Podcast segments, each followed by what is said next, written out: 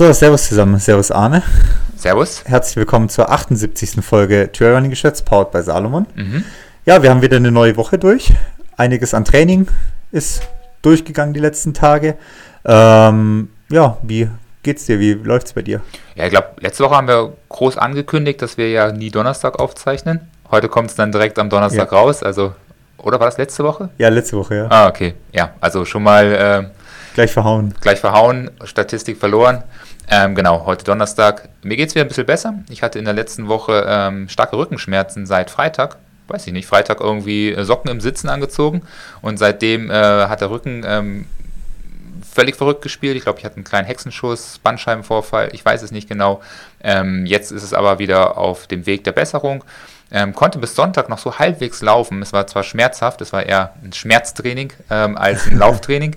Ähm, Montag ging dann gar nichts mehr, musste ich dann komplett rausnehmen. umdrehen auch, ja. Genau, da habe ich dann komplett aufgehört, da hat es keinen Sinn gehabt. Ähm, Bewegung ist ja gut, bis zu einem gewissen Rahmen. Es hat auch, glaube ich, ganz gut getan und hat auch dafür gesorgt, dass jetzt die, die Heilung schnell eingesetzt hat und es mir heute schon wieder gut ging. Gestern war ich dann schon äh, mit dem Kai eine Stunde laufen oder 10 Kilometer, die sich auch wieder halbwegs nach Laufen angefühlt haben. Also geht wieder, geht wieder aufwärts. Genau, ja. muss ja aufwärts gehen, weil im Juni 80 Kilometer. Mhm. Lavaredo steht doch an. Wir sind doch noch reingerutscht. Ja, irgendwie gab es dann nochmal eine Nachverlosung, sage ich mal.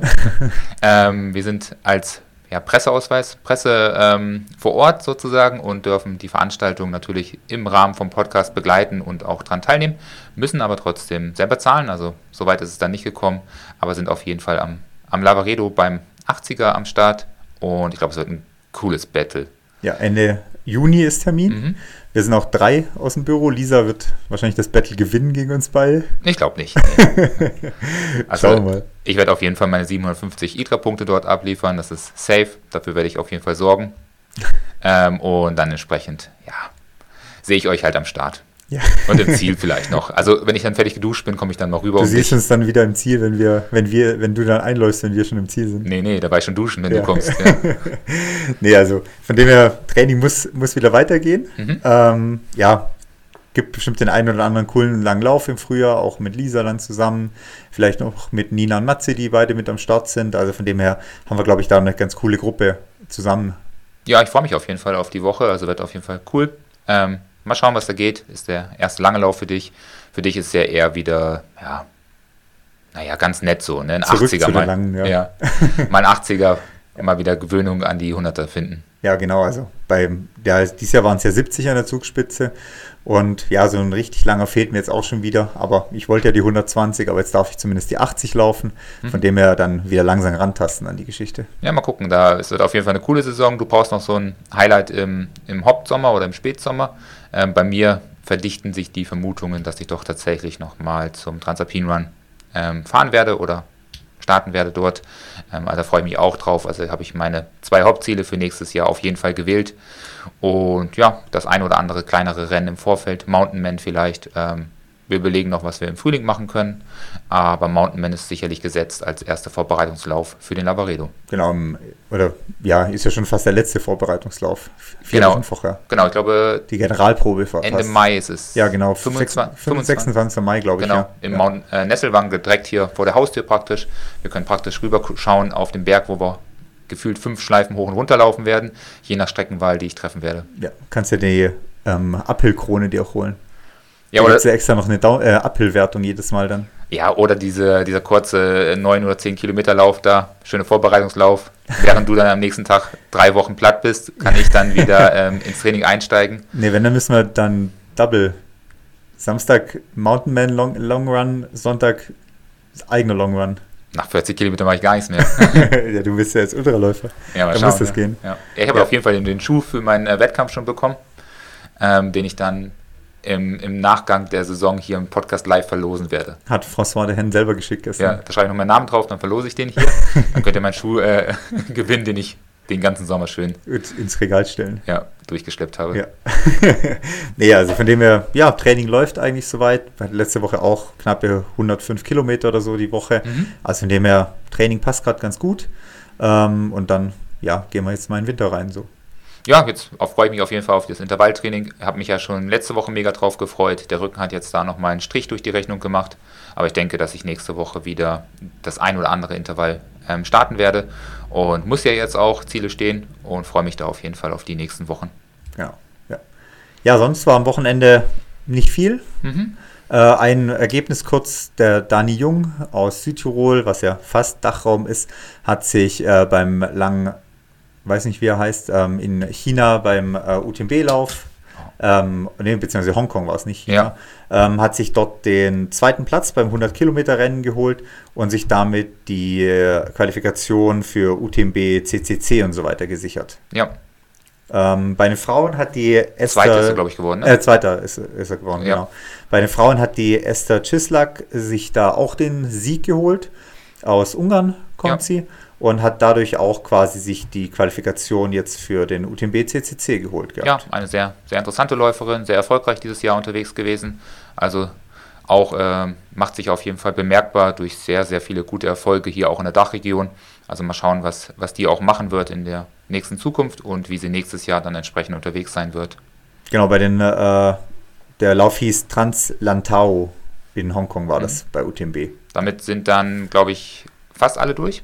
Ähm, Nur noch Thailand war, kommt, oder? Jetzt kommt noch Thailand und äh, dieser Ultra Trail Koji äh, Tsuzako in äh, Australien. Ah, okay, ja. ja. Also die zwei kommen jetzt noch. Dann kann sich auf jeden Fall der eine oder andere Europäer da nochmal ein Ticket buchen, wenn er dann den weiten Flug auf sich nehmen möchte oder will. Ja, und Thailand ist auch nochmal Major. Ah, also ja, wo es nochmal zehn Plätze gibt ja. sogar. Ja. Dann lohnt es sich vielleicht. Ja. Genau, ansonsten würde ich sagen, gab es nicht viele Ergebnisse, war nichts mehr los dieses Wochenende.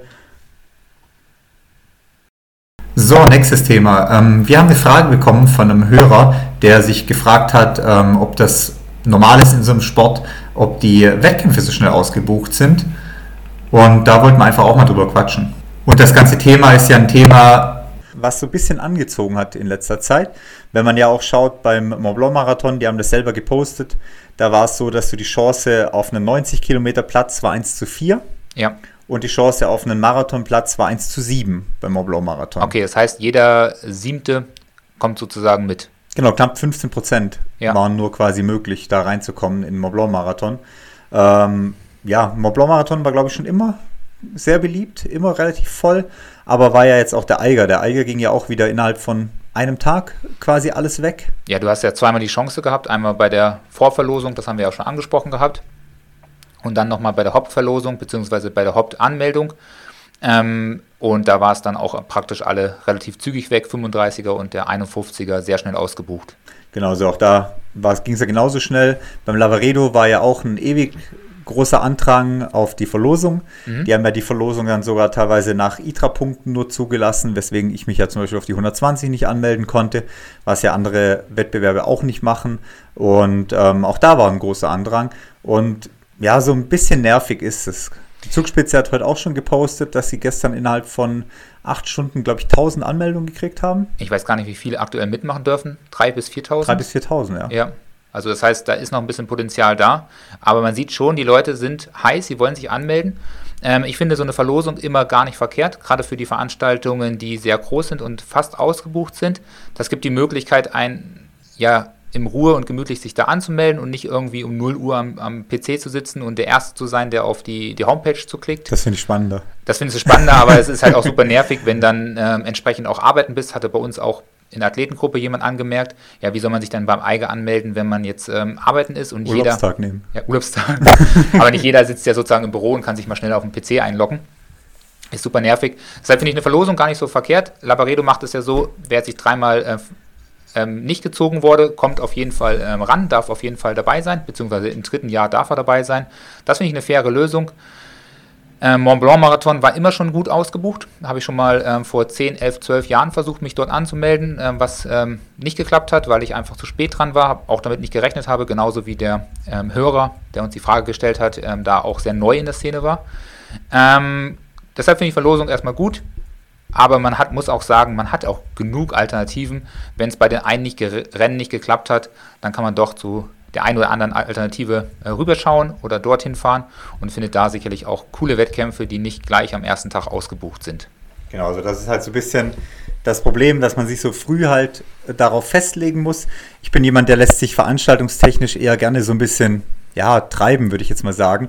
Sag, oh, wäre doch cool, da in vier Wochen nochmal irgendwas zu laufen, in sechs Wochen nochmal irgendwo was zu laufen, wenn man halt so mitten in der Saison ist. Man weiß, man ist fit genug für einen Marathon oder für längere Sachen und kann sich dann nicht mehr so spontan drauf anmelden. Ja. Das ist so, was mich ein bisschen stört an der Sache. Mache ich ja auch gerne, weil ich immer gucke, wo, wo fahrt ihr hin, wo fährst du hin, wo fahren hier die ähm, Kumpels vom Training hin ähm, und melde mich dann da, eher lieber spontan an. Ähm, ich glaube, für viele ist das nicht so das Problem, weil sie ja doch sowas wie den Eiger als absolutes Hauptziel ähm, nehmen, dort auch vielleicht von ein, zwei Jahre von geträumt haben, sich das vorzunehmen oder da mitzumachen. Und dann kann man sich natürlich auch entsprechend früh anmelden, weil es ja einfach auch das große Ding ist im Jahr, wo man drauf hinzielt. Und für die Kleinveranstaltung gibt es ja auch noch das ein oder andere, dass man sich eine entsprechend coole Vor Veranstaltung raussuchen kann, die halt als Vorbereitungsrennen direkt um die Ecke liegt und nicht allzu weit mit Fahren und ähm, Aufwand verbunden ist. Genauso, wer da ein bisschen enttäuscht ist, dass er keinen Platz mehr kriegt, gibt noch einige Alternativen. Ähm, gibt aber auch genug kleine Läufe, die sich lohnt zu supporten. Ja, also ich finde immer ein gutes Beispiel war immer in den letzten zwei Jahren war ähm, der Eiger und ähm, am gleichen Wochenende, jetzt um ein Wochenende versetzt, fand immer Engadin statt praktisch irgendwie das Nachbartal. Ähm, sicherlich genauso schöne Landschaft. Ähm, der Lauf ist so ein bisschen entstanden aus der Zeit, wo ähm, der Eiger mit den großen Zahlen im Corona nicht ganz ähm, handhaben konnte.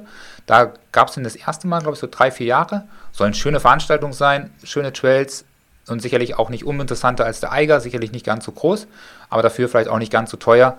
Ähm, das ist so eine Alternative, wo man direkt eigentlich am nächsten Wochenende im Nachbarort die, einen anderen Lauf buchen kann.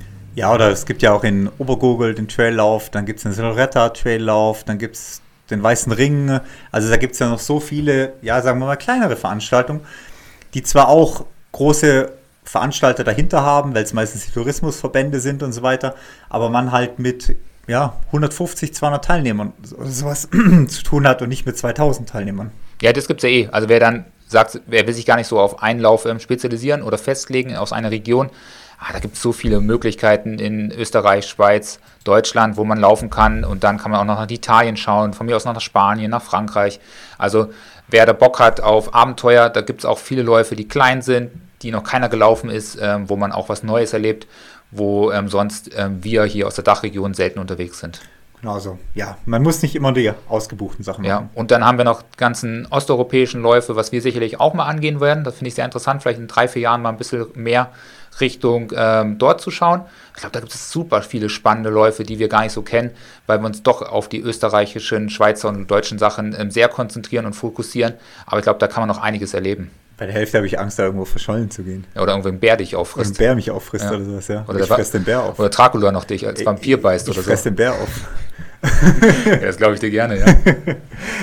oder eben, der Dracula beim Transsilvania Trans, äh, vorbeikommt. Oder ja, sowas, sowas ja. Der soll auch ein ganz cooler Lauf sein eigentlich, ja. Also ich glaube, landschaftstechnisch ist das mega. Mhm. Also ich glaube, du, du kriegst da wahrscheinlich für, für 10 Euro ähm, ganzes, ganze Nacht, ein ganzes Zimmer und einen Startplatz und noch einen Shuttle oder sowas. Also ich glaube, da gibt es noch coole Läufe, die nochmal von uns entdeckt werden dürfen und können. Ja, also von dem her ein bisschen über den Tellerrand schauen, dann findet man doch immer noch irgendwas zum Teilnehmen. Mhm. Ja, aber kann ich voll nachvollziehen. Also ähm, Mont Blanc Marathon ist sicherlich eine richtig coole Veranstaltung, aber ja, es einfach, ärgert euch aber nicht zu sehr, gibt viele andere coole Läufe äh, wo man mitmachen kann und Spaß hat. Genau, wenn wir gerade bei den großen Läufen sind, es hat sich diese Woche eine neue Serie ins Leben gerufen. Mhm. Ähm, ja, die ein bisschen auf die großen Läufe ja auch abzielt. Die nennt sich auch vollmundig äh, World Trail Majors. Ähm, steht jetzt im ersten Moment kein Sponsor dahinter oder sowas, sondern ist ein Zusammenschluss äh, ja, aus den verschiedenen, von den verschiedenen Serien, die betonen auch sehr, sehr groß auf der Webseite, dass sie für faire lokale Rennen stehen, ähm, Diversität relativ also, oder sehr weit oben steht in, in ihrer Richtlinien, Nachhaltigkeit weit oben steht. Und ähm, ist äh, natürlich aktuell so ein bisschen die Diskussion vom Üben den UTMB ausgenutzt. Ja, wir haben, Wenn man so ein bisschen die Webseite Zeitpunkt. anschaut, wo ein Ranking noch fehlt, es fehlen noch ein paar Inhalte, sieht es auch so ein bisschen aus, als wenn man bewusst gesagt hat, hey, lass uns jetzt damit rausgehen mit der Veröffentlichung, weil es natürlich jetzt gerade prekär ist und lass uns nicht erst in zwei Wochen das veröffentlichen, wenn vielleicht alles fertig wäre auf der Webseite. Ja. Also ein bisschen sieht es nach einem kleinen Schnellschuss aus, dass es jetzt veröffentlicht wurde. Es sind neun Rennen, die dabei sind. Hongkong 100, Black Canyon Ultra, North Face Transcan Canaria, Mount Fuji 100, Mute Madeira, Swiss Canyon Trail, South Downways 100, der Quebec Mega Trail und der Ultra Trail Cape Town Südafrika sind dabei. Ähm, neun große Rennen. Ja. Oder ja, oder mehr oder weniger große. Swiss Canyon Trail ist jetzt nicht das größte Rennen. Ja, so, so populäre Rennen sind das. Also das, die Auch hat Klassiker, alle, Klassiker. Ja, hat man alle schon mal gehört. So Swiss Canyon Trail weiß ich jetzt nicht wusste nicht, dass der so groß ist. Das ist eine Riesenveranstaltung, das weiß ich. Ähm, schon Schweizer Meisterschaft gewesen. Aber er reiht sich hier in teilweise namhafte Läufe ein.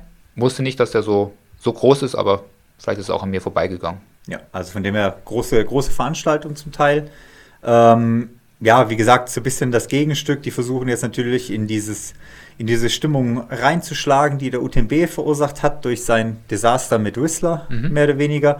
Es gibt aber auch noch keinerlei weiteren Hinweise und Sie sprechen davon, faires Preisgeld auch zu bezahlen den Profis. Auch das Geld muss irgendwo herkommen. Ja. Also es ist ja nicht so, dass das Geld einfach auf der Straße hier liegt für die, sondern die müssen das Geld auch irgendwie verdienen.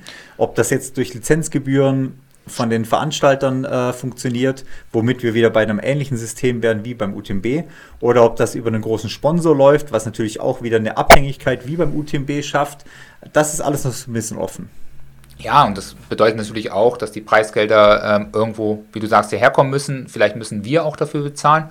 Die ähm, Läufer, die einfach nicht um die ersten Plätze mitkämpfen können und wollen, ähm, dass die natürlich auch dann, ja, dann mehr zahlen, teurere Startpreise sozusagen machen.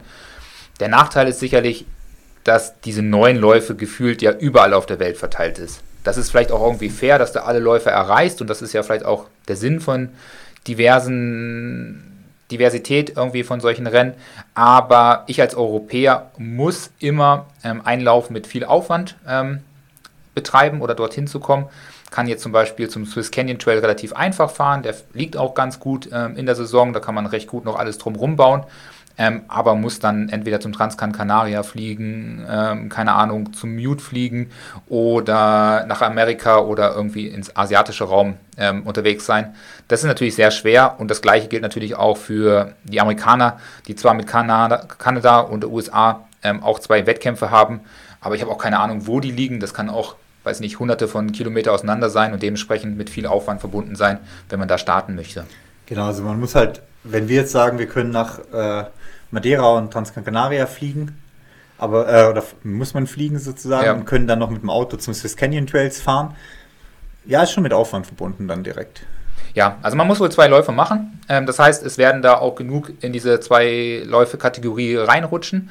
Ähm, weiß ich nicht, es werden sicherlich auch einige namhafte Trailläufer und Läuferinnen dort ähm, sich qualifizieren oder platzieren, ohne dass sie das eigentlich so richtig gewollt haben.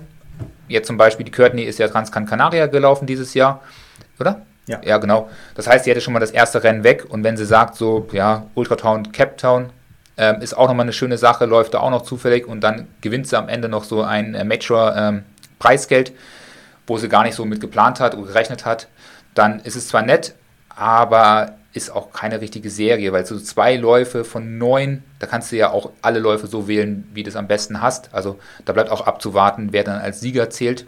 Ähm, wenn man, wenn der eine zum Beispiel Hongkong und Black Canyon Trail gelaufen ist und der andere irgendwas anderes, da muss man dann die Vergleichbarkeit auch in Frage stellen. Ja, wie gesagt, ob es dann nochmal ein Finale geben wird als zehnten Lauf oder sowas, wie das System funktioniert, ob alle Läufe gleichgewichtet werden, ob es dann nach Kategorien geht oder irgendwie sowas, ja, gibt noch keine, keine Hinweise bisher.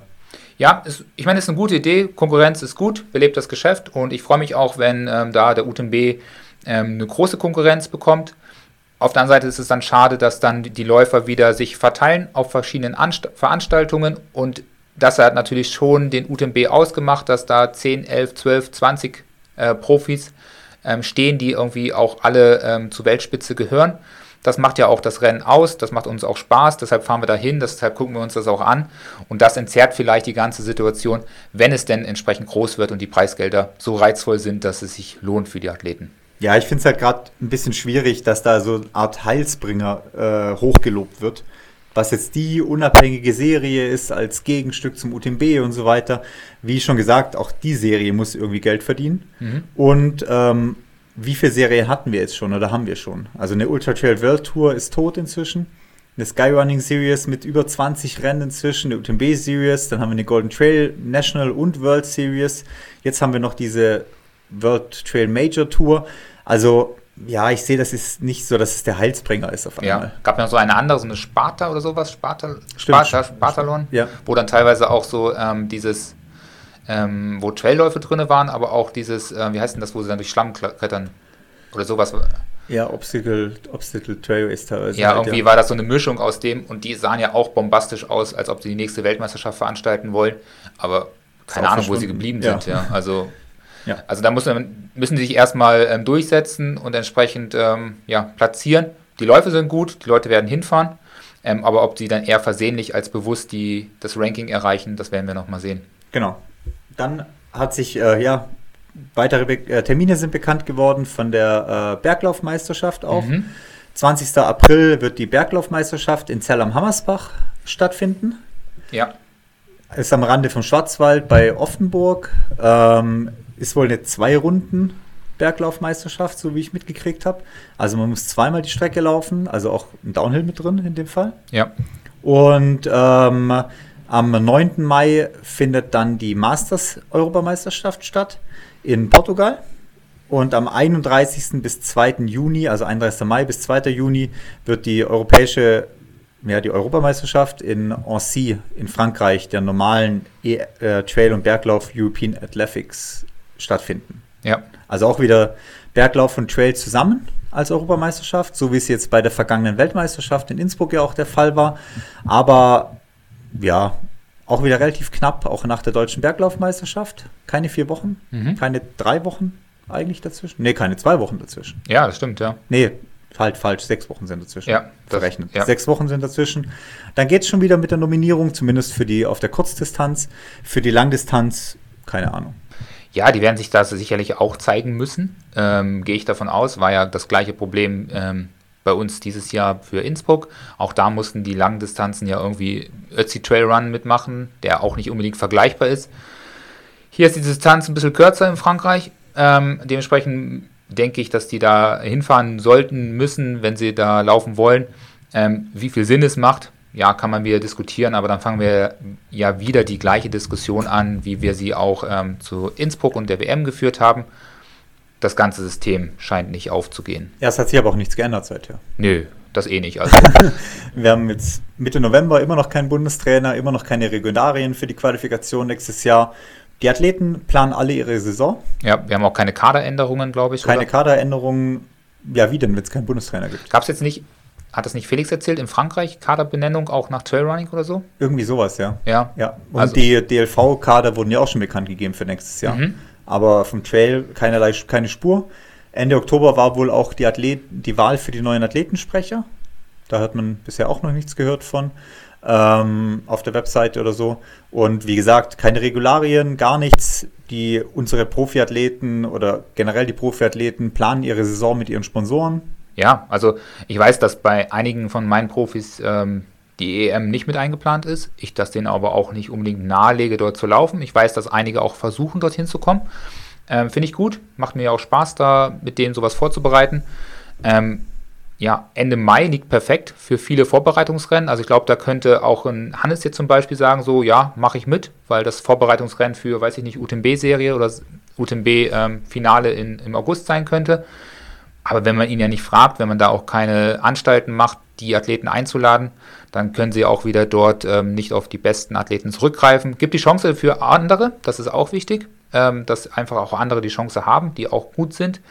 Aber es wird sicherlich so sein, dass wir ähm, dort nicht entsprechend vertreten werden und dementsprechend wird eine EM relativ unbedeutend sein, genauso wie die WM wahrscheinlich nächstes Jahr. Genau, und da wäre halt die Chance gewesen, Jahr, ja. nach Innsbruck jetzt irgendwie diesen Zug aufzugreifen und eine Europameisterschaft und eine Weltmeisterschaft im Trailrunning halt wichtig werden zu lassen. Ja, man kann ja auch klare, klare Formulierungen dahinter stellen. Man kann ja sagen, okay, wir wollen mit der EM gar nicht die ähm, Top-Elite der, der deutschen Trailläufer ansprechen, sondern wir wollen dort Athleten die Chance geben, die vielleicht die Elite-Athleten werden können, Nachwuchstalente, die laden wir ein, das ist unser Fokus. Die müssen jetzt gar nicht den ersten oder zweiten Platz erreichen oder eine Medaille mit nach Hause bringen. Sie sollen die Chance bekommen, sich dort einfach zu zeigen oder irgendwas anderes. Aber man muss halt eine klare ähm, Idee verfolgen für eine EM. Und ich glaube, es gibt genug Läufer, die auch gute Leistungen abrufen können, die da auch Bock drauf haben, hinzukommen. Weil zeitraumtechnisch liegt perfekt. Also kann man ja machen. Ist ja, ja also grad, so wie du sagst, diese in Anführungszeichen zweite Garde könnte da halt sich perfekt beweisen können, perfekt zeigen, was man kann ähm, und sich eventuell dann für eine Weltmeisterschaft empfehlen. Mhm. Also man kann die Eu Europameisterschaft ja so ein bisschen als kleine Qualifikation auch für eine Weltmeisterschaft betrachten. Ja. Und gerade, ja, und wenn jemand Bock hat auf die Weltmeisterschaft, der sollte sich vielleicht dort auch schon mal ein bisschen vorstellen.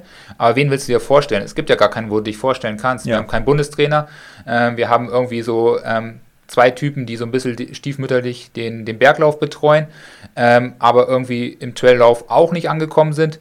Also da muss es ja mal irgendwas kommen, dass es da weitergeht. Aber ja, vielleicht interessiert es ja auch niemanden. Vielleicht wollen die Athleten einfach nächstes Jahr beim UTMB laufen oder bei der ähm, Trailrunning Major äh, Liga starten ähm, oder bei, bei der Golden Trail Serie oder bei der Skyrunning Serie. Schade um den großen Aufwand oder Aufwind, die, äh, ja, die WM Innsbruck bekommen hat. Aber ähm, ich glaube, das ist nur ein kleiner, kleines Lüftchen gewesen. Das wird jetzt die nächsten Jahre wieder völlig ins Nirvana verschwinden und völlig uninteressant werden.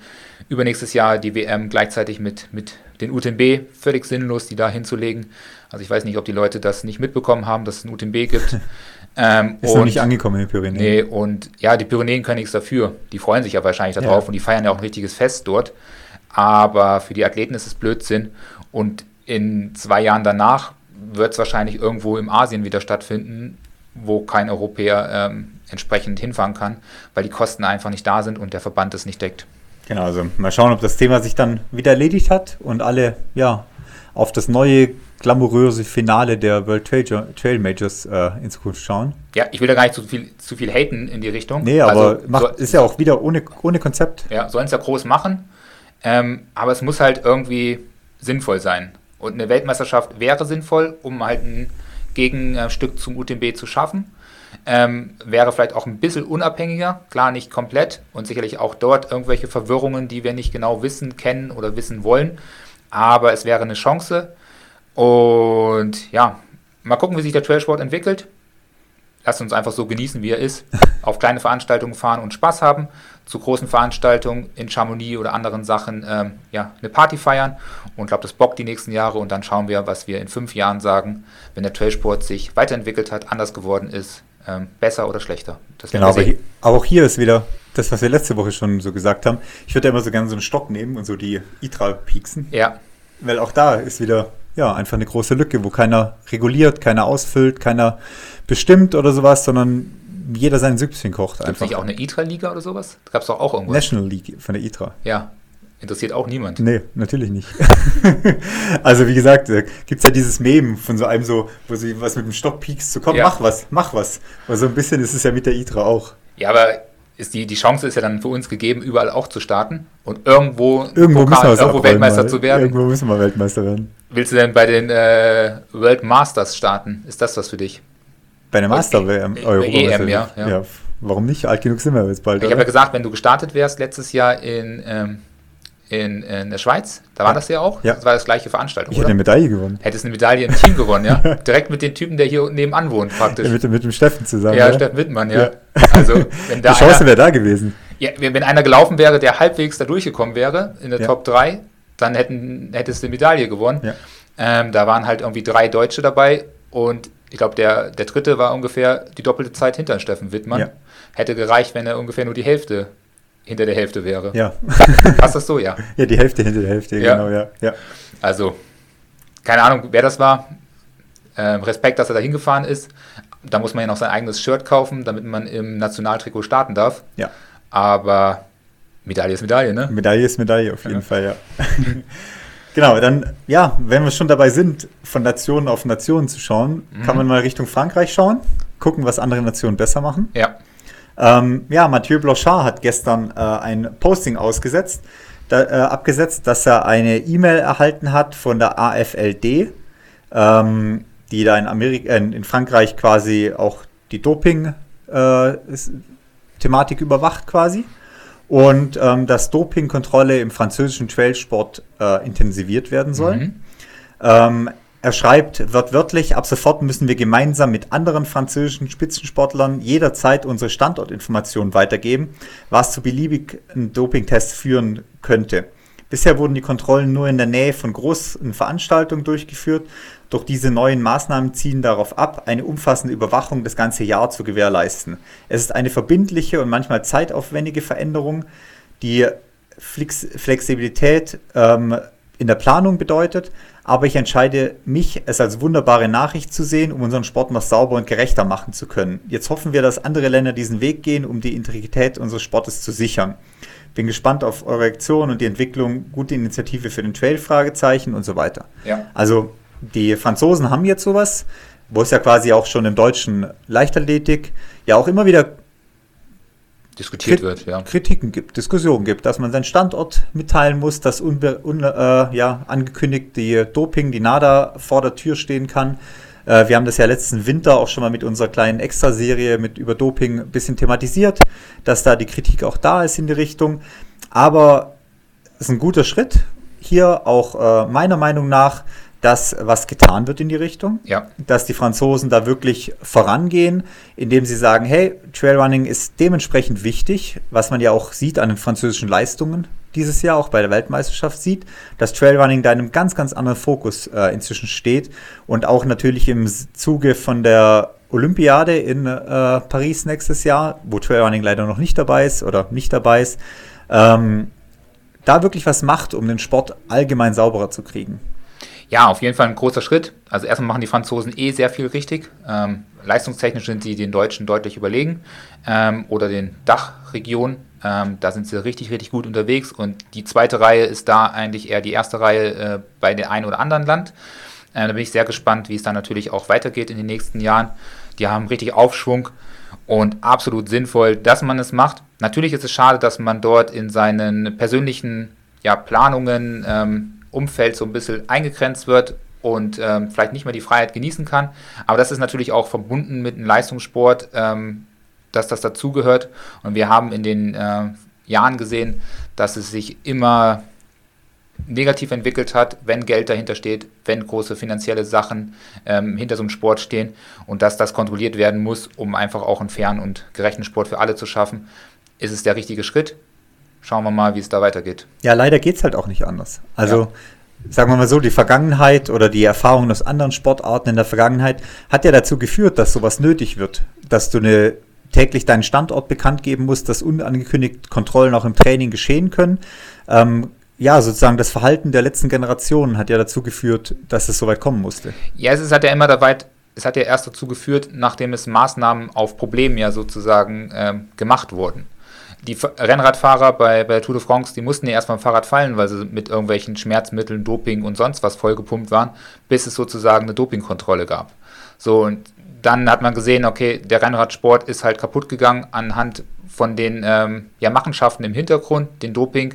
Ähm, da ist eine ganze Generation von Radsportler halt ähm, ja, nicht mehr gerecht äh, wahrgenommen worden, haben kein Geld mehr verdient, sind einfach nicht mehr ihren Leistungen gerecht geworden, wurden nicht mehr im TV gezeigt, weil der Sport einfach komplett den Abgrund runtergegangen ist, wegen ähm, einigen oder vielen, die halt gedopt haben.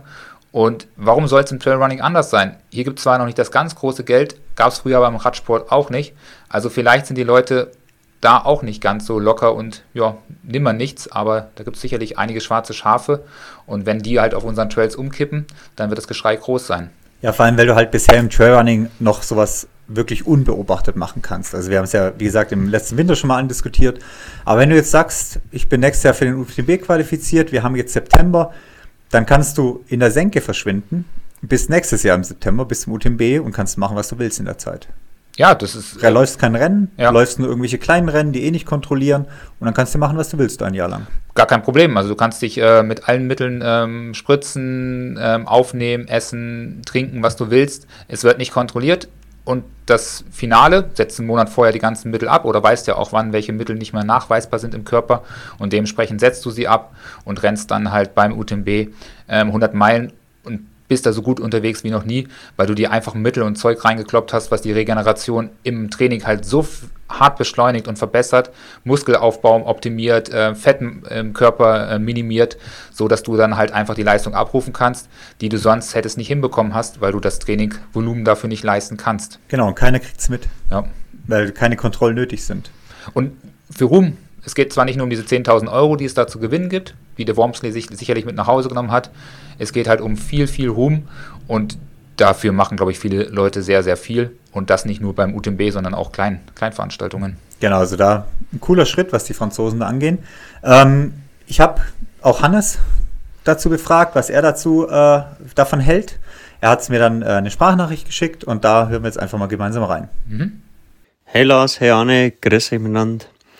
Ja, gestern habe ich den Post von Mathieu Blochard gelesen. Es geht darum, dass er als Franzose ähm, ständige Dopingkontrollen jetzt zu erwarten hat, vor allem im Training und das ist eigentlich das Wichtige, weil im Wettkampf finden ja schon Kontrollen statt, vor allem kurz nach dem Zieleinlauf kann es passieren, dass die ersten drei gleich mal abgeführt werden und dann eine Kontrolle zu machen haben.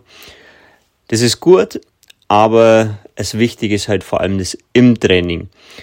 Er hat geschrieben, dass die französische Regierung dafür aufkommt, das ähm, befürwortet und das auch finanziert. Ja, und da sehe ich ein bisschen ein Problem, weil ich weiß nicht, ob das bei uns in Deutschland möglich ist, ob das auch finanzierbar ist. Ähm, Dopingkontrollen Handaya, die müssen zuerst mal bezahlt werden. Und bei uns wäre halt die Möglichkeit, dass wir Teil der NADA werden, aber ja, das ist wirklich ein, ein schwerer Punkt. Ähm, ich würde es mir wünschen, es wäre ein super Schritt, aber ja, es schaut schlecht aus. Wenn man jetzt zurückschaut, wir waren ähm, ja schon mal bei der, beim Quarz-Programm dabei. Das ist eine freiwillige Teilnahme. Es geht darum, dass man zum Beispiel vom UTMB eine komplette Blutprobe abgibt und somit dann Unregelmäßigkeiten in deinem Blutbild ähm, kontrolliert werden können, ja, auch zum Schutz des Athleten. Aber das Wichtige wäre eigentlich vor allem im Dachraum, dass wir ja ständige Kontrollen zu erwarten hätten. Ähm, Im Training, in der Winterzeit, ja. Ich würde es mir wünschen, das wäre eine gute Sache, es wäre der richtige Schritt, um unseren Sport sauber zu halten. Ich denke immer ans Gute. Ich hoffe, dass der Sport sauber ist. Ich würde es mir jetzt, ja, ich kann es nicht verkraften, wenn das wirklich äh, verseuchter Sport wäre oder werden würde. Und ja, ähm, äh, Kontrollen wären auf jeden Fall wichtig und der richtige Schritt. Danke, pfiat euch. Genau, also so viel von Hannes äh, als Statement dazu. Mhm. Also würde er ganz klar auch sehr gut finden in Deutschland, wenn es der Fall wäre, beziehungsweise wenn es im Dachraum auch der Fall wäre. Wie er sagt, ist halt so ein bisschen das Problem der Finanzierung auch. Ja. Weil irgendjemand muss die Typen bezahlen, die dann hier rumfahren und ja, mit Chiemgau abklappern, Stuttgart abklappern, München abklappern, Innsbruck abklappern oder wie auch immer. Innsbruck ist dann schon wieder Österreich. Aber zumindest die halt dann quasi die Hausbesuche machen, die Dopingtests machen. Jemand muss die Dopingtests bezahlen und so weiter, was natürlich auch ein Problem ist in dem Moment. Ja, aber ich, praktisch ist es ja egal. Wenn sie nie vor deiner Haustür stehen, aber du weißt, du musst es halt jeden Tag angeben, wo du dich befindest. Es könnte praktisch überall der Fall sein, dass sie da sind dann ist die Hürde ja, ähm, Dopingmittel äh, zu nehmen oder sich damit zumindest mal mit auseinanderzusetzen mit dem Thema, was ist überhaupt Doping, welche Mittel gehören dazu, was sollte ich nicht nehmen, was darf ich überhaupt gar nicht nehmen und warum soll ich das Zeug auch nicht nehmen, weil es ja auch körperlich ähm, schädigt und nicht nur Leistung verbessert. Viel, viel größer und praktisch, vielleicht machst du zehn Jahre Leistungssport im Trailrunning ähm, und nie kommt einer vorbei, ist ja auch okay, aber der Druck ist halt da und das ist ja schon mal eine Aussage. Also vielleicht muss man ja gar nicht sagen, man muss da ähm, Millionen von Euros in, in, die Hand nehmen, sondern einfach mal den Schritt nach außen packen. Okay, es gibt Dopingkontrollen, hin und wieder muss man es auch machen, sonst interessiert es ja auch niemand, wenn da niemand nirgendwo vor der Tür steht und niemand gehört hat, dass irgendwo mal jemand geklingelt hat. Aber man muss jetzt nicht jeden Tag rumfahren und alle äh, Trailrunning-Athleten kontrollieren. Ähm, die ähm, auf hohem Level unterwegs sind. Und auch gut, dass Hannes sowas sagt. Ich meine, Hannes hat prinzipiell wenig Konkurrenz, gerade auf den Strecken, wo er in Deutschland unterwegs ist. Das heißt, wenn er will, ist er immer bei der WM, EM oder sonst was gesetzt. Das heißt, das zeigt ja auch, dass er da bereit ist, irgendwie diesen Schritt zu gehen. auch wenn er ja gar keine Konkurrenz äh, momentan fürchten muss. Ähm, also er muss ja nicht sagen, oh ja, vielleicht der da hinten, der ist ja fast genauso schnell wie ich, vielleicht nimmt er ja Doping und nächstes Mal rennt er schneller und darf sich dann halt bei Rennen qualifizieren, wo ich dann nicht mehr starten darf. Er ist ja da komplett ähm, frei von jeglicher ähm, Konkurrenzverhalten. Und das ist ja ein guter Schritt, dass er da zeigt, dass er darauf Bock hat. Ja, auch wenn er, weil er sagt, ihm ist es lieber oder ihm ist es halt wichtig, dass der Sport sauberer ist, auch wenn er dafür melden muss, wo er sich aufhält. Ja. Also, ja. Das es ist ja auch, es ist, ich finde das schon, dass es ein Problem ist, dass junge Menschen natürlich dort ähm, Art Freiheit ähm, ja, eingegrenzt wird oder sie sich auch nicht so ähm, verhalten können, wie sie es vielleicht gemacht haben, gemacht hätten. Gerade ja im, weiß nicht, auf so Internaten oder sowas, da will man sich natürlich auch als junger Mensch noch ein bisschen testen, will vielleicht nicht jeden Tag zu Hause schlafen, sondern mal äh, bei einem Partner, wo man noch nicht genau wissen soll, wer das eigentlich ist oder mit wem man da zu tun hat. Aber wir sind erwachsene Menschen, wir halten uns meistens zu Hause auf und äh, da ist, glaube ich, auch kein Problem, das anzugeben. Muss jeder selber wissen, aber ich glaube, dass der Schritt dazugehört, äh, wenn man zum Profisport ja, gehören möchte und diesen Schritt auch gehen möchte, dann sollte man da auch äh, mit rechnen, dass man dort halt einige Verpflichtungen ähm, mit, mit sich bringt und dort einfach als Vorzeigeperson und als Vorbild ähm, nach vorne gehen kann und allen anderen Sportler, die nur hinter dem Rennen oder mitten im Feld unterwegs sind, einfach auch ein Vorbild ist. Genau, aber auch hier ist halt wieder die Thematik, wer soll es halt organisieren in Deutschland? Ja, es wird keiner machen, es wird auch in den nächsten fünf Jahren nichts passieren. Du ist hast keinen Verband oder sonst irgendwas? Ja. Im Trailrunning? Ja, wir haben ja gesagt, wir haben die Chance mit dem Verband vertan. Das hätten wir sicherlich vor zehn Jahren ähm, im Gang bringen können. Jetzt sind die Leute am Meckern und am Jammern. Ähm, damals wollten wir ja unbedingt mit, ähm, ja, mit Splitshorts und Oberkörper frei und mit Bart durch die, die Berge hüpfen und Trailrunning-Sport leben, aber ähm, und alles am besten frei von Verbänden, frei von jeglichen Verpflichtungen. Es fällt uns auf den, auf den Kopf jetzt, die ganze Sache, und das wird sicherlich noch in den nächsten Jahren zu diskutieren sein. Ähm, aber der Sport ist zu weit, dass wir das nochmal zurückdrehen können. Ja, also die, jetzt sowas einzuführen ist halt schwierig. Mhm. Wird, äh, ja, wird eine schwierige Situation. Die Chance wäre da gewesen in der Entwicklung des Sportes, wie du sagst. Und dann wären wir heute da vielleicht an einem ganz anderen Punkt schon, was so Regulierungen, äh, Organisationen angeht und so weiter ja, ein Verband, der ein bisschen Geld hat, der ein bisschen Macht hat, hätte sicherlich was erreichen können, hätte sicherlich auch schon Druck auf den äh, Leichtathletikverband und den Bundestrainer auswirken können, beziehungsweise dass der überhaupt mal kommt. Das sind alles Möglichkeiten, die da gewesen wären, aber es sind halt die gleichen Diskussionen, die wir um Doping, äh, Nominierung und sicherlich auch ähm, Serien und äh, deren Verpflichtungen ähm, halten werden. Solange wir da nichts beitragen können, können wir auch nichts ändern. Wir müssen den Sport so nehmen, wie es ist. Ja, ist, glaube ich, ein gutes Schlusswort ja. für das Thema. bist, bist du so ein äh, Trailrunning äh, Bantani, äh, Bantani heißt der, ne? Ja. Bantani kommt Bantani, und ja. dann halt ähm, oben auf dem Mont Blanc irgendwie umkippt, weil ja.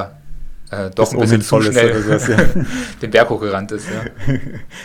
Die VZ Max über 100 gegangen ist. Ja, auf jeden Fall, ja. genau, ähm, ja, zur Aufleckung habe ich einen kurzen Filmtipp, das haben wir sonst fast nie. Ja, ich meine, das hast du jetzt, du hast ja jetzt hier den, den Text vom äh, Montieu, Montieu vorgelesen. Ähm, den anderen Text, den haben wir uns ja leider gespart, den wolltest du nicht vorlesen. Nee, den kann jeder bei Berglauf pur sich selber durchlesen. Genau, wer sich nochmal informieren möchte zur Berglaufmeisterschaft, ähm, empfehlen wir ähm, natürlich Berglauf pur. Ähm, immer mit ein bisschen Ironie bitte ja. lesen. Ja. Aber es ist amüsant. Genau. genau, ich wollte mit einem Filmtipp mal kurz zwischengrätschen. Mhm. Es gibt nämlich einen ganz coolen Film, der über den äh, Vater von Lucy Bartholomew geht, der quasi dieses Jahr den Western States 100 gelaufen ist.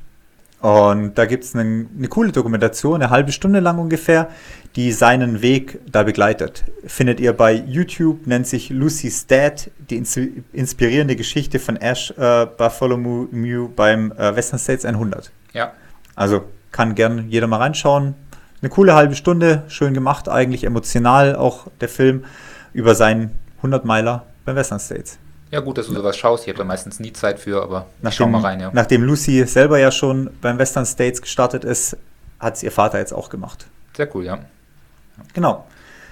Dann gibt es von unserer Seite noch einen kurzen Werbeblock.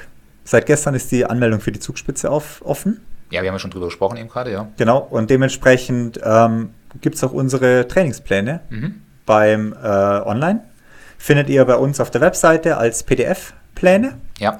Ähm, unter twopeaks.de slash zut-trainingspläne oder einfach auf der Two Peaks Endurance Seite unter Trainingspläne einfach die Zugspitze eingeben. Dann kommt ihr da auf unsere Trainingspläne und könnt euch ab Februar ungefähr, Mitte Februar, vorbereiten auf die Zugspitze. Genau. Ähm, wer irgendeinen anderen Traillauf machen möchte, in Innsbruck, in, in Pitztal, da geht ja auch jetzt die Anmeldung, ist aufgegangen ist vor aufgegangen. vier Tagen, ja. Also da gehen ja Menge Anmeldungen auf ähm, oder ihr habt euch ja schon angemeldet. Ihr findet auch fast jeden anderen Trailplan ähm, für viele Strecken und viele Veranstaltungen auch auf unserer Seite. Also wer dort ähm, auch starten mag oder woanders starten will und nicht an der Zugspitze unterwegs ist, gibt es sicherlich auch einen anderen Plan. Ähm, nicht als PDF-Version, aber als coole Trainingspeak-Version, wo man dann auch interaktiver ähm, unterwegs sein kann. Und für die, die sagen, äh, PDF äh, will ich nicht, gar kein Problem. Ihr kriegt auch dort einen kostenlosen äh, Plan in Trainingspeak und könnt den Plan dort reinladen und die PDF parallel lesen. Das heißt, da findet ihr unsere gewohnten, gut gebauten und gut ähm, ja, umschriebenen und beschriebenen Einheiten in Trainingspeak und könnt dort Videos anschauen und den Plan 12 oder 16 Wochen nachtrainieren. Genau. Bevor wir zum äh, ja, Trainingsthema kommen, habe ich noch einen kurzen Test einzuschieben. Ah ja, ja. Ich habe nämlich äh, ja, Kopfhörer von Sunto getestet. Jetzt mag man im ersten Moment sagen, Sunto, die stellen doch Uhren her. Mhm. Ja, seit neuestem haben sie auch einen Kopfhörer. Ähm, bevor ich über den Test spreche, kurzer Hinweis. Wir haben, ich habe die zum Testen zur Verfügung gestellt bekommen. Ich muss die aber jetzt heute auch wieder zurückschicken. Also ist nicht geschenkt, ist nicht so, dass ich die behalten darf, sondern wirklich nur als Testobjekt hier. Dementsprechend kann ich da auch relativ ja, frei drüber sprechen. Ich habe die jetzt ja gute zehn Läufe ungefähr getestet. Ähm, es handelt sich um Kopfhörer, die quasi über den, äh, ja, sagen wir mal, Schädelknochen quasi arbeiten. Das heißt, man hängt die über die, übers Ohr und ähm, die sitzen dann quasi so kurz vor dem Ohr einmal auf, auf dem Knochen, den man da hat und ähm, übertragen dadurch quasi die, ja, Lautstärkegeräusche an, ans Ohr, an den, an den Gehörkanal und ähm, man hat die Ohren frei. Das ist der Vorteil daran. Ich glaube, der Sinn dahinter ist ja, dass Trommelfeld vibriert und macht er dort an diesen Knochen halt sozusagen die, die Ton oder erzeugt den Ton und da wird sozusagen ohne Vibration am, am Trommelfeld gearbeitet, sondern direkt an diesen Knochen das weitergeleitet. So verstehe ich so ein bisschen das System. Genau, das System gibt es ja schon länger. Mhm. Shocks, Aftershocks ist ja auch eine Marke, die das schon seit zehn Jahren oder sowas auf dem Markt hat. Ja, ich hatte da mal die von Aftershocks vor langer Zeit, ja. Genau, die sind ungefähr schon, ja, bestimmt zehn Jahre auf dem Markt. Mhm. Ähm, Sunto bedient sich jetzt diesem System auch. Der große Vorteil, der große Benefit ist halt, du hast die Ohren frei. Das heißt, gerade wenn du auf dem Rad unterwegs bist oder wenn du auch im Straßenverkehr läufst oder auf Feldwegen läufst, hörst du halt Geräusche. Also gerade wenn von hinten ein Traktor kommt oder von hinten ein Auto kommt, ähm, hört man das. Ähm, bringt natürlich Sicherheit in dem Moment. Und ähm, auch in Trailrennen oder sowas oder in Trailläufen, wo man vielleicht von hinten eine Konkurrenz sonst nicht hören würde, die vorbei will oder so, ähm, ja, bleiben die Ohren einfach offen. Ja, der, der Vorteil ist, ich habe ja auch äh, so In-Ohr-Stecker, ähm, nutze ich, ähm, wenn ich Musik höre. Beim Laufen gar kein Problem, ähm, aber beim Fahrradfahren so nervig, weil dann dieser, dieser Wind ähm, also du hast ja auch die Umgebungsgeräusche dort ähm, freigeschaltet, die, die werden ja auch aufgezeichnet, so dass du reagieren kannst, falls ein Auto hinter dir ist. Beim Fahrradfahren aber komplett unbrauchbar, weil der Wind da so reinpfeift und du gar nichts mehr hörst. Deshalb zum Laufen ganz gut, so welche ähm, Ohrstecker mit Umgebungsgeräusche, aber nicht die perfekte Lösung. Genau, so ich habe die, hab die jetzt getestet. Die kosten 199 Euro mhm. original ähm, bei Sunto Direkt ähm, halten wohl bis zu 10 Stunden von der Laufzeit. Das habe ich jetzt nicht testen können, weil ich keine 10 Stunden am Stück gelaufen bin und mir auch nicht notiert habe, wie lange ich dazwischen gelaufen bin, was dann die Akkulaufzeit gemacht hat. Ähm, sind schweiß- und wasserdicht. Ähm, es ist noch so bei der 199 Euro Version ist noch so eine Powerbank dabei, wo man die Kopfhörer reinklicken kann. Damit laden die quasi direkt immer wieder und haben dann nochmal äh, 10 Stunden Ladezeit, wo man nochmal rein äh, pumpen kann sozusagen. Es gibt ja noch so ein paar so LED-Lichter dran für bessere Sichtbarkeit. Ich glaube nicht, dass das einen rettet, überfahren zu werden. Das sind so kle drei kleine LED-Leuchten am Kopfhörer. Ich glaube, das äh, ja, sieht man nicht, dass man ähm, ja, jemand nicht sieht oder sowas. Ja. Ähm, ich hab, bin, war positiv überrascht vom, vom Hörerlebnis sozusagen. Also ich habe relativ viel Podcast damit gehört, da ist es eh überhaupt kein Problem. Also macht für mich keinen Unterschied zu den normalen Kopfhörern vom Podcast hören. Bei Musik fehlt so ein bisschen der Bass. Aber ich glaube, das ist eh generell ein Problem von diesen Art von Kopfhörern, dass die Bassübertragung nicht ganz so ist, wie wenn du es natürlich mit einem Headset oder mit einem normalen Kopfhörer hörst. Aber für so einen Lauf ist völlig ausreichend. Mhm. Wenn man jetzt nicht hier irgendwie Klassikliebhaber ist und auf die gewissen Tonhöhen achtet, genau und so weiter, völlig ausreichend für einen Lauf. Ich war überzeugt davon, von dem System auch. La muss sagen, ein bisschen mehr Lautstärke hätte ich mir gewünscht. Also ich bin jemand, der gerne mit extrem lauter Musik läuft, dass ich da rum, rum wirklich nichts mitkriege. Ich brauche meinen Atem nicht hören, ich brauche meinen Schritt nicht hören, gar nichts. Und ähm, da fehlt mir so manchmal so ein bisschen eine Lautstärke, weil gerade wenn man an der Straße läuft oder mit viel Wind läuft oder sowas, ja, war es doch ein bisschen zu leise manchmal. Ja. Das ist so, was mir so aufgefallen ist vom System her. Ich hatte ja mal diese, diese Aftershocks gehabt. Ähm, der Nachteil war für mich, die Winterzeit. Hast du das mal probiert oder getestet, wie es mit den Sunto-Dingern ist? Der Nachteil war immer, dass ähm, dadurch, dass es ja so ein Bügelverfahren äh, hat, das heißt von rechts nach links, ähm, vom Ohr zum anderen Ohr auch so ein Bügel verläuft, was extrem nervig gewesen ist, dort ein Stirnband zu tragen. Hast du das mal probiert oder eine Mütze? Ja, ich bin heute mit Stirnband zum Beispiel gelaufen, vorher erst vor dem Podcast. Ähm, dass der Bügel war kein Problem, der klappt dann hinten ein bisschen runter. Mhm. Was mich gestört hat, ist, dass der Bügel hinterm Ohr ist ein bisschen zu dick. Und dadurch biegt sich so mein Ohr die ganze Zeit um, um diesen Bügel rum, weil das ja. Stirnband natürlich das Ohr so wieder dran drückt. Und dadurch hat mir schon so der obere Teil vom, von der Ohr, vom Ohr sozusagen, oder hier, wo es nochmal so ein bisschen knöcherner ist, oben im Ohr, dann schon irgendwann mal geschmerzt, irgendwann wehgetan. Also es war nicht so ganz optimal mit dem Stirnband. Ah, okay. Mit ja. einer Cappy war es überhaupt kein Problem, das hat nicht gestört. Und auch mit Sonnenbrille hat es nicht gestört. Helm auch nicht, ne? Helm war auch, ist auch kein Problem. Aber so dieses Stirnband, was dann das Ohr so auf den Bügel drückt, das hat mich so ein bisschen gestört. Mhm. Kann aber auch daran liegen, dadurch, dass ich mit, ja, mit Zopflauf sozusagen oder mit, mit Dutt besser gesagt Lauf hinten, dass dadurch der Bügel bei mir nicht ganz gerade sitzt, sondern eh so ein bisschen schräger nach unten drückt sozusagen und dadurch diese Verbindung vom, von dem Kopfstirnband, Kopfband noch mehr drauf drückt. Ja, ich, ich glaube, eine coole Variante zu den ganz normalen In-Ohr-Kopfhörern oder den ja, standardmäßigen Kopfhörern, die man sonst so benutzt hat. Und ja, vielleicht ein kleines schmerzendes Ohr. Ähm, ist dann auch nur halb so schlimm, wenn man nicht vom Auto erfasst wird. Ja, das, das mag auf jeden Fall stimmen. Ja. Nein, also, ja, ich, wie gesagt, vom Konzept bin ich überzeugt, oder hat, hat, es hat mich überzeugt, dass das funktioniert mit dem System. War ich selber ein bisschen überrascht, weil ja. es zum ersten Mal ist, dass ich sowas getragen habe. Ähm, ja, ob ich sie für die 200 Euro wirklich kaufen würde, weiß ich nicht. Aber war interessant zu testen und ist ein qualitativ macht es einen hochwertigen Eindruck, das Produkt. Wer da das Konzept cool findet, wer da beim Fahrradfahren vor allem eine Lösung sucht, wo man, wie gesagt, beim Fahrradfahren ein bisschen gefahrloser auch Musik und Podcasts hören kann, dem kann ich das Ganze nur empfehlen. Ich fand es halt einfach cool, dass man so ein Ding umlegt und nichts im Ohr hat und plötzlich doch Musik hört. Also das ist schon was Beeindruckendes. Mhm. Also das ist so wahrscheinlich so simpel, aber das ist irgendwie so Fortschritt für mich. Also ja. Musik hören ohne Kopfhörer im Ohr, ja. das ist äh, schwer zu begreifen und auch eine coole Erfahrung. Also wer da auch jemanden kennt, der jemanden kennt und solche Kopfhörer hat, probiert es einfach mal aus, weil es wirklich ähm, Spaß macht, wie du sagst, und auch so ein bisschen das Problem mit dem Stirnband ähm, verzeiht. Und wenn man dann doch mit dicker Pudelmütze unterwegs ist, habe ich dann immer wieder auf die In-Ohr-Kopfhörer zurückgegriffen. Aber für den Sommer habe ich das, äh, diese Shocks-Dinger ähm, zumindest ähm, ja, zwei Jahre komplett durchgetragen, weil es wirklich auch gut ging. Wie du sagst, auch mit der Brille hat es gut funktioniert, weil ich ja immer Brille trage beim Laufen. Gar kein Thema.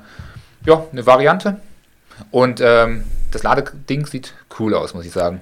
Ja, es hat, hat halt auch ein bisschen den Vorteil, dass du keinen USB-Anschluss an dem, doch, du hast hier so ein, so ein Magnet theoretisch schon, ja. aber du musst die Kopfhörer nicht am Kopfhörer laden. Du kannst quasi diese Powerbank laden und dann die Kopfhörer da einfach nur rein, reinstellen sozusagen und dadurch werden die dann quasi aufgeladen wieder. Mhm. Und ähm, das ist eigentlich eine ganz coole, coole Erfindung eigentlich. Ja, solide Sache. Genau, also wer will, schaut sich mal die Sonto Wings an. Ich werfe sie jetzt dann in den Karton und schicke sie wieder zurück. Ja. Ähm, genau, dann haben wir noch ein Trainingsthema, was wir aufgrund von einer Frage vom Manuel bekommen haben. Ah ja, ja, ja. Der Manuel hat nämlich äh, geschrieben, mal eine Frage für euren Podcast. Wie sehr seht ihr Athleten, zum Beispiel Daniela Oemus, Katharina Hartmut, die ohne Trainer in der Weltspitze sind, beziehungsweise viele sagen, sie laufen nach Gefühl und schauen nicht auf die Herzfrequenz und so weiter oder Watt. Ist dadurch ein professionelles Coaching zu hinterfragen oder wie sieht das aus? Genau, wir hatten ja auch vor ein paar Wochen die Laura bei uns im Podcast. Sie hat ja auch ausführlich darüber berichtet, wie sie mit ihrem Trainer zusammenarbeitet und dort das ähm, Training auch sehr viel über das Gefühl steuert und die Herzoghands, glaube ich, gar nicht beachtet oder gar nicht mit in den Training einbezogen ähm, wird. Ich denke, das ist eine gute Möglichkeit, die man auf jeden Fall machen kann und versuche ich auch mit meinen Athleten hier und da natürlich auch so ein bisschen zu integrieren, dass sie sich mehr auf das Gefühl verlassen. Das Problem ist natürlich, ähm, man hat keine realen Daten, die man wirklich abgleichen kann, die man bewerten kann. Und dann kann es schon zu ähm, vielen Problemen kommen. Ähm, gerade wenn die Athleten relativ neu in unserem Ausdauersport sind, sind die Wahrnehmungen für Geschwindigkeiten und Intensitäten doch sehr unterschiedlich. Also quasi, wenn jemand neu anfängt mit dem Laufsport, ähm, ist halt die Gefahr zu überziehen relativ groß, meinst du damit? Genau, also ich glaube, dass man sich schnell an eine Geschwindigkeit gewöhnt und die sagt, ja, das ist mein lockeres Tempo, aber vielleicht dort völlig an seinen ähm, Geschwindigkeiten vorbeiläuft, also zu schnell unterwegs ist von vornherein und dadurch ähm, sich einen ganz großen ähm, Entwicklungseffekt, äh, hohen Reiz auf den Körper ähm, ja, erspart oder auslässt, weil natürlich das Tempo ähm, vielleicht ein bisschen zu schnell ist immer im Training und das ähm, hohe Tempo dadurch vielleicht auch gebremst wird, weil man vorermüdet ist aus der ja, lockeren Einheit am Vortag oder an den Tagen davor. Und das kann schon zum Problem führen. Und wir wissen ja, das haben wir ja in sehr vielen Podcasts betont, dass dieses 80-20-Verhältnis immer ähm, gegeben sein muss. Also nicht immer 80-20, es kann mal 90-10 sein, kann mal 75-25 sein oder so, je nach Typ und Läufer unterschiedlich. Oder auch je nach Saisonphase. Halt. Genau, auch das. Ähm, aber das ist schon so ein bisschen das Grundprinzip unserer ähm, Leistungssports aktuell. Daran ähm, beobachten wir, dass viele Läufer sich sehr gut mitentwickeln. Also nicht wir, sondern auch die Wissenschaft. Und wenn man da halt natürlich immer eher ähm, pyramidal, glaube ich, heißt es, unterwegs ist, kann das sein?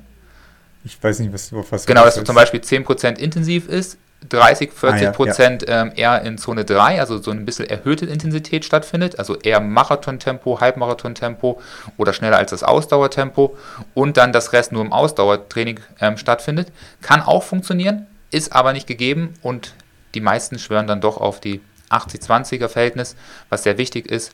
Und gerade um da zu überprüfen, ob nicht ein Übertraining stattfindet, ist es nicht verkehrt, dass man doch die Herzfrequenzwerte mal überprüft. Ja, und dann an guten Tagen heute, man fühlt sich super, super geiles Wetter, geile Stimmung, vielleicht noch gute Musik auf den Ohren, dann ist halt, wenn man sich nur an einem Gefühl orientiert, die Chance zu groß, dass man viele Läufe in diesem Übergangsbereich macht. Mhm. Das heißt, zu schnell für einen ruhigen Dauerlauf und zu langsam für einen Tempolauf bzw. für ein Intervall. Ja, der, ja, das ist auf jeden Fall. Und dann, ähm, das Problem ist ja, dass du dann am nächsten Tag vielleicht bei deinen Intervallen, die du dir vorgenommen hast, nicht mehr so ans Limit gehen kannst, weil du ja doch vorermüdet bist aus dem Vortag. Und natürlich auch, wenn du das sehr häufig machst, ähm, ne, man gewöhnt sich vielleicht auch an diese Geschwindigkeit sehr schnell, nimmt das als gegeben wahr, dass man sich dann durch diese vielen ja, schnellen Läufe plus die Intervalle plus der lange Lauf, der ja auch irgendwo noch reinkommen soll in der Woche, dann doch vielleicht verletzt am Ende. Jetzt haben wir ja neben Herzfrequenz auch noch zum Beispiel die Watt als Steuerungsgröße. Mhm. Watt funktioniert ja ähnlich wie die Pace. Das heißt, ähm, beide Größen sind ja quasi nicht veränderbar. Das heißt, eine 4-Minuten-Pace ist heute eine 4-Minuten-Pace und ist morgen eine 4-Minuten-Pace. Egal wie ich geschlafen habe, egal ob ich Alkohol getrunken habe, egal ob ich, keine Ahnung, äh, ja, heute Intervalle gelaufen bin und morgen muss ich wieder einen Dauerlauf machen. 4 Minuten sind 4 Minuten. Ja, genau. Also wie du ja schon sagst, wir haben verschiedene Möglichkeiten dort einfach ähm, die Geschwindigkeiten zu ähm, pacen oder auch vorzugeben als Trainer, beziehungsweise sich als Athlet vorzunehmen oder die Intensitäten auch nachträglich zu überprüfen. Herzfrequenz ist natürlich da eine Möglichkeit, ähm, die sich immer an die Tagesform anpasst. Das tut Pace und Watt natürlich nicht. Das heißt, die Herzfrequenz passt sich an die Begebenheiten an, ob es berghoch, bergunter geht, die Herzfrequenz äh, zeigt immer, was im Körper passiert, welche Leistung und welche Intensität gerade der Sportler oder die Sportlerin abruft. Ähm, passt sich aber auch den Außentemperaturen zum Beispiel an, reagiert auch auf ähm, ja, schlechte Tage, gute Tage, ähm, auf wenig Nahrung, auf viel Nahrung. Ähm, und umso trainierter der Athlet ist, umso stabiler ist zwar die Herzfrequenz, umso besser kann auch ähm, Probleme ähm, ja, weggelaufen werden. Gerade dann ähm, neue Athleten, da reagiert sie auch viel, viel intensiver, was auch gut ist, weil man dann auch schnell ähm, Anpassungen vornehmen kann. Aber Watt und Pace ist natürlich das Problem, dass es erstmal immer gleich ist. Also egal wie du dich heute fühlst, egal wie viel Gegenwind du hast, egal wie viel Steigung da drin ist, es wird immer die gleiche Wattzahl angepasst.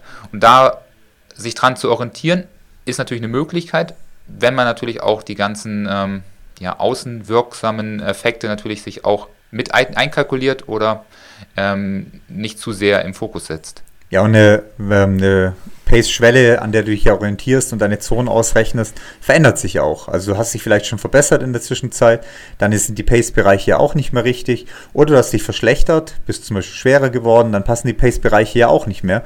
Und die Herzfrequenzbereiche verschieben sich ja nicht. Genau, die, die Herzfrequenz bleibt immer ähm, gleich. Deshalb kann man damit immer sehr gut arbeiten. Also praktisch äh, werden wir mit dem zunehmenden Alter natürlich auch von den Maximalwerten immer niedriger. Das heißt, die Herzfrequenz verändert sich schon innerhalb von 10 Jahre mal oder 20 Jahre doch leicht, aber das ist jetzt nicht in zwei, drei Jahren, dass sich das verändert. Wenn man sie einmal gut ermittelt hat, sei es im ähm, Feldtest draußen ähm, vor Ort, wir haben den 45-Minuten-Test zum Beispiel, oder im Labor und die Daten dann auch entsprechend draußen ähm, vergleichbar sind, dann hat man erstmal einen festen Wert und man sieht schnell, wie man dran wächst oder auch Leistung verliert, weil der Wert bleibt immer die gleiche. Also wenn du 145er Puls läufst und dort zwei, äh, fünf Minuten lockeres Tempo, dann bleibt dieser 145 Puls immer der gleiche. Nur das lockere Tempo kann dann eine 450 sein, kann aber auch, wenn du schlechter wirst, eine 510 bleiben. Aber der Puls bleibt immer der gleiche. Sagt immer, du bist locker und unintensiv unterwegs.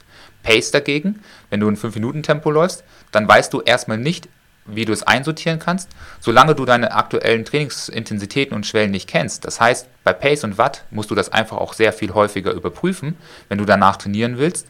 Sonst läufst du in die Gefahr, dass du vielleicht im Training stagnierst, weil du ja keine neuen ähm, Reize setzt, keine neuen Herausforderungen für den Körper hast oder einfach vielleicht auch irgendwann zu schnell unterwegs gewesen bist, du bist schwerer geworden, du hast vielleicht eine Phase hinter dir gebracht, die nicht gut gelaufen ist, eine Erkältung, eine Verletzung, willst aber wieder deine 5-Minuten-Pace laufen, aber überziehst die ganze Zeit, der Puls ist viel zu hoch und dann trainierst du eigentlich eher ähm, gegen den Körper als für den Körper. Also ist quasi eben Herzfrequenz auf jeden Fall eine Orientierung, die man nutzen sollte. Wenn man jetzt sagt, das ist alles nichts für mich, ich will im Training nicht mit, äh, nicht auf die Uhr schauen müssen, ich will kein, keine Ahnung, Herzfrequenzalarm drin haben oder sonst irgendwas. Ähm, was ist eine andere Möglichkeit dann noch zu steuern, einfach in dem Moment dann? Genau, da gibt es natürlich die Möglichkeit, über die gefühlte Anstrengung zu steuern. Ähm, da gibt es verschiedene äh, Möglichkeiten. Eine RPE-Skala zum Beispiel. Ähm, da wird ähm, bei uns wird das zum Beispiel von 1 bis 10 einsortiert. Das heißt, 1 hast du gestern, glaube ich, ein ganz gutes Beispiel gebracht. Ja, 1 ist quasi vom Sofa zum Kühlschrank laufen und zurück, so ungefähr. Genau. Oder locker Hand in Hand spazieren gehen. Genau, sowas in der Richtung. Und eine 10 ist halt all out. Ähm, danach kann man das auch ganz gut steuern. Das heißt, ich kann meinen Athleten auch eine, eine Zahl mit auf den Weg geben. Eine 4 oder 5 wäre für mich äh, in meinen ja, Betrachten ein Dauerlauf. Für einen Athleten kann es auch eine 3 sein, für andere kann es auch eine 6 sein. Das ist halt ein sehr individueller Wert, wie man sich dort einschätzt. Aber dafür braucht man genau das, was wir angesprochen haben, ein sehr gutes Tempogefühl, ein sehr gutes Gefühl, dass man dort nicht überzieht, nicht zu schnell unterwegs ist, nicht zu langsam unterwegs ist bei seinen Intervallen. Wenn ich eine 9 reinschreibe, muss halt auch eine 9 da stehen und dann darf da nicht eine 7 oder 8 laufen, weil er denkt, heute ist halt ein, ja, nicht mein Tag, ich habe keinen Bock, auch irgendwie keine Lust auf Intervalle. Das Leben allein ist schon eine 9 heute. Ja. Da müssen Intervalle nicht auch noch eine 9 sein. Genau, also da muss man natürlich dann auch entsprechend ähm, das Training auch richtig umsetzen können und seinen Körper auch gut kennen und auch ein gutes Tempogefühl haben oder ein Intensitätsgefühl. Also das ist auch ein Thema, die eine RPE ist für jemand, gilt halt für jemand persönlich. Also du kannst nicht sagen, für mich ist eine 5, also muss für dich auch eine 5 sein. Mhm. Sondern jeder hat da sein eigenes individuelles Empfinden natürlich auch. Genau, also das immer, also es ist immer individuell, ist es mir auch egal, was die Athleten sozusagen als Zahlen vergeben. Klar, man muss sie erstmal so ein bisschen mit so einer Skala ähm, ja, einnorden, dass man weiß, okay, wo ist eine 1, wo ist eine 10, was sind die Unterschiede, ähm, was will ich bewertet haben, will ich die gesamte Einheit haben, will ich den, die Intervalle bewertet haben, das muss man auch mit seinen Athleten immer absprechen und abstimmen. Ähm, aber solange dann, sage ich mal, der Athlet immer eine 3 für seine Dauerläufe vergibt, ist für mich alles in Ordnung anderer Athlet oder andere Athletin vergibt immer eine 5, passt auch. Nervös werde ich erst, wenn er plötzlich anfängt, 6 und 7 zu vergeben bei seinen Dauerläufen. Dann mache ich mir Gedanken, warum das so ist. Warum er jetzt plötzlich schnell ähm, das als intensiver feststellt, ist er verletzt, fühlt er sich nicht gut, ist er immer zu schnell unterwegs, das muss ich dann kontrollieren. Und da mache ich genau das, dass ich natürlich die Werte dann mir anschaue, dass ich schaue, was sind die Geschwindigkeiten, was sind die Herzfrequenzwerte, ähm, was sind die Wattzahlen, um zu sehen, was das Problem aktuell ist. Der Athlet für den, der ist vielleicht gar nicht nach ähm, den einen von diesen Werten gelaufen, sondern ist nach seinem Gefühl gerannt. Aber ich als Trainer kann überprüfen, was vielleicht dafür sorgt, dass er das jetzt als sieben oder sechs wahrnimmt und nicht mehr als vier oder fünf. Das ist quasi der Appell an die Athleten, auch wenn ihr nach Gefühl lauft, lasst trotzdem eine Herzfrequenz mitlaufen, mhm. ob jetzt über Oberarmgurt oder Brustgurt, bitte nicht über Handgelenk. Und ähm, wenn ihr habt, lasst, wenn die Uhr das kann, lasst natürlich auch gerne Watt mitlaufen, beziehungsweise wenn ihr einen Stride habt, lasst gerne den Stride mitlaufen, weil umso mehr Daten ihr halt trotzdem aufzeichnet, auch wenn ihr nach Gefühl lauft, ihr müsst die Daten nicht während dem Lauf analysieren, umso mehr kann man natürlich als Trainer in dem Moment rausholen aus der Geschichte.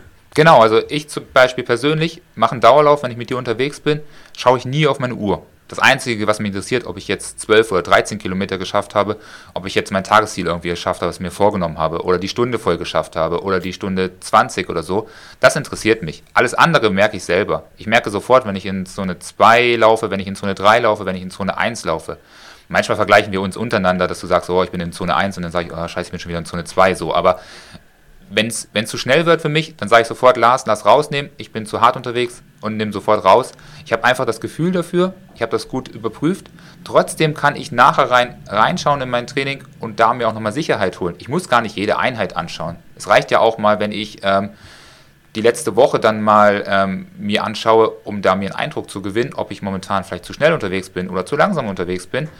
Nicht jede einzelne Einheit auseinanderkauen, Gerade für die, die sich dann natürlich auch zu tief da reinfuchsen und zu sehr da reindenken, ist das sicherlich keine gute Möglichkeit.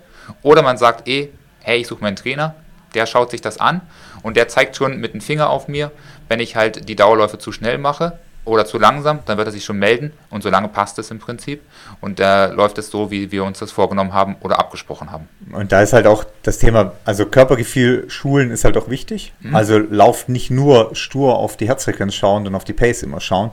Versucht schon ein bisschen auch äh, ja damit zu spielen, zu schauen, ähm, ich laufe nach Gefühl, kontrolliere vielleicht so jede Viertelstunde mal, ob meine Herzfrequenz dazu passt, zu dem, was ich da gerade mache. Und äh, schaut nicht jede Minute auf die Herzfrequenz. Weil gerade für lange Läufe, aber auch für Intervalle ist es oftmals gar nicht einfach, sich über eine Vorgabe zu steuern. Also weder, wenn wir jetzt zum Beispiel mal die kurzen Intervalle hernehmen, eine Minute, Zone 5 Intervalle, dann ist halt eine Watt relativ unaussagekräftig, weil die braucht erstmal, bis sie sich einpendelt. Eine Pace braucht die GPS-Uhr leider auch erstmal, bis sie sich einigermaßen eingependelt hat. Die Herzfrequenz zieht vielleicht ab dem siebten, achten Intervall irgendwann mal in die anaerobe Schwelle oder Richtung VC Max dann hoch. Also muss man sich aufs Gefühl verlassen können. Genau, man muss sich aufs Gefühl verlassen können, dass man ein gutes Tempo wählt.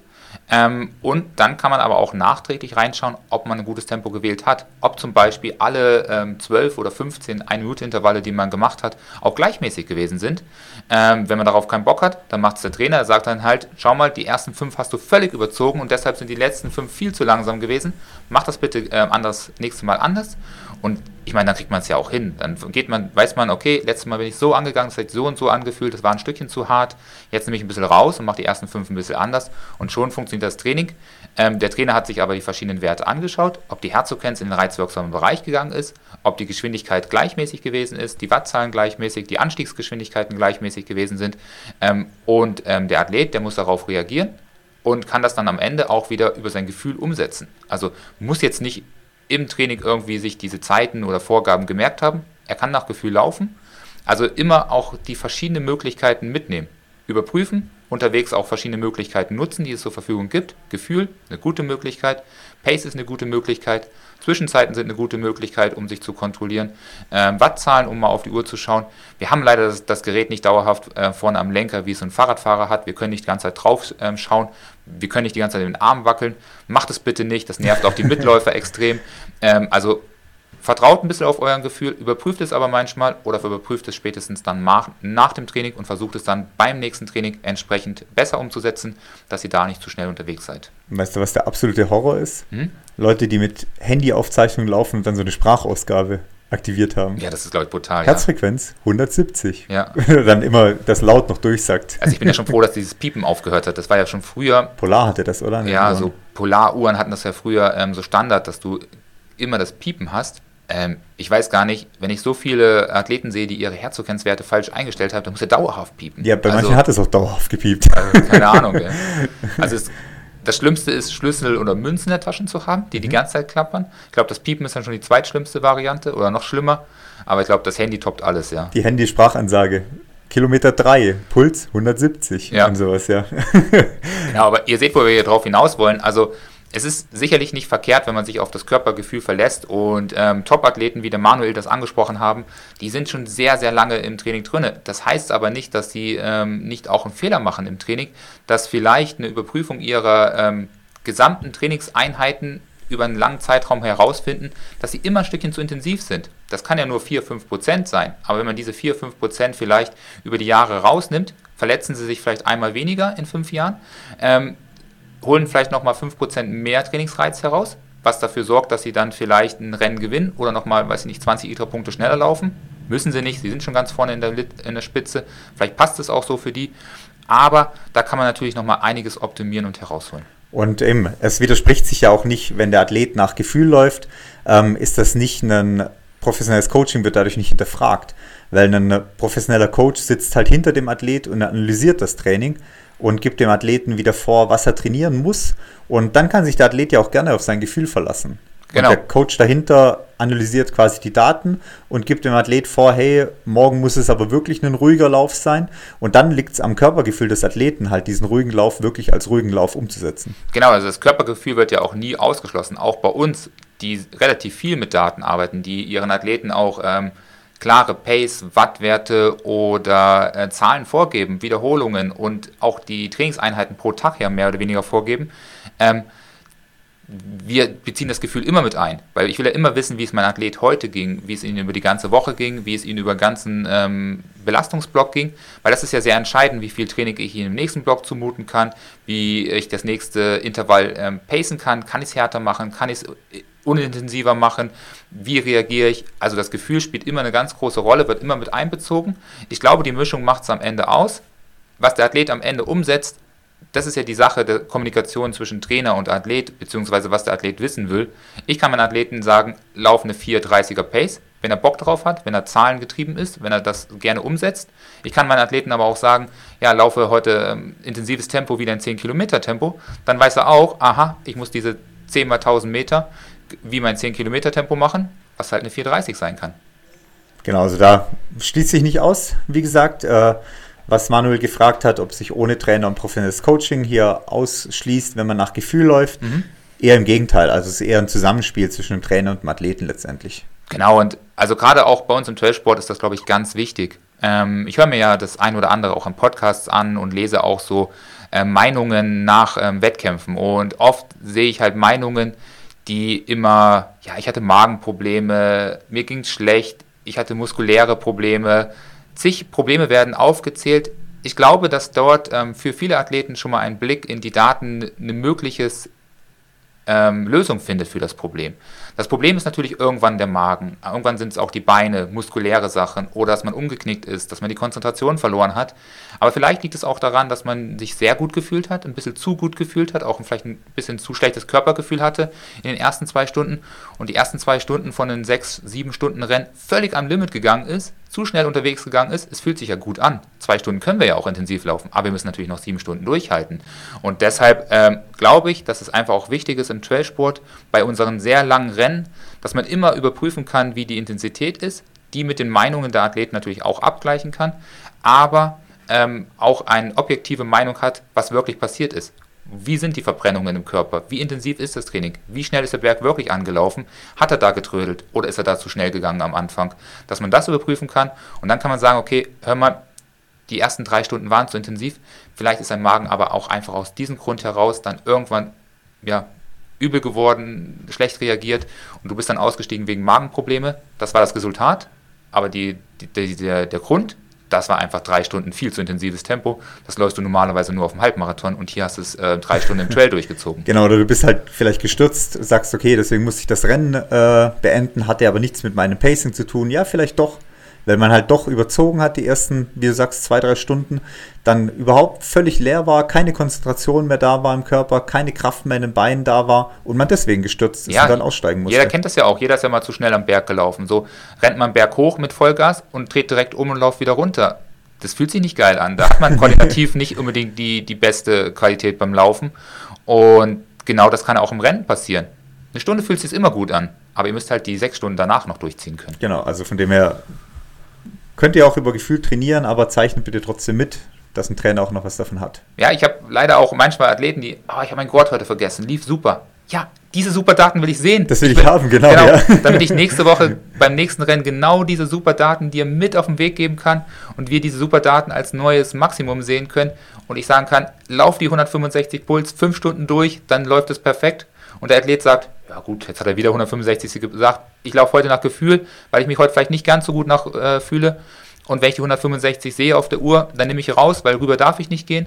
Aber wenn es heute nicht so ein geiler Tag ist, laufe ich bei 163 rum, passt perfekt, ich ziehe das Rennen gut durch, habe mein Ergebnis erreicht, bin vielleicht 5 oder 20 Minuten später ins Ziel gekommen, aber habe trotzdem ein gutes Rennen gemacht, habe aber für den Tag nach Gefühl gesteuert, weil der Athlet natürlich nicht am Morgen noch bei mir vorbeigekommen ist und ich ihm die neuen Werte nach den neuen Gefühlen mit auf den Weg gegeben habe, sondern der Athlet natürlich auch vollmündig ist und dann selber auch entsprechend ähm, mal ein bisschen sich anpassen kann, wenn er einen schlechten Tag erwischt hat. Das hatte ich dieses Jahr beim UTMB, beim Florian Grase, der mir in Le Contamin schon den Brustgurt in die Hand drückt und sagt, funktioniert heute nicht. Und ich dachte, ja, toll. Ja. Da habe ich halt keine Aufzeichnung vom UTMB über die Herzfrequenz, die ich gerne gehabt hätte in dem Moment. Ja, das ist manchmal, auch wenn sie so, ich meine, nach vier, fünf Stunden kannst du den Gurt im Prinzip ja, ablegen. Ja, aber es war direkt nach, ja. nach 20 Kilometern vom ganzen UTMB. Ja, aber, aber du kannst es theoretisch ja ablegen, weil die Werte, die dann kommen, sind meistens so niedrig, dass sie überhaupt gar nicht mehr in den ja, negativen Bereich gehen, also wo es so intensiv unterwegs ist. Aber trotzdem will ich so gerne den Punkt sehen, wo der Athlet dann trotz gleichbleibendem Tempo die Herzfrequenz immer weiter runtergeht. Genau, oder, ja oder, sehen hinten, ah, guck mal, an dem Berg da hinten hat es doch nochmal einen Zucker nach oben gemacht, ja. da ging nochmal was.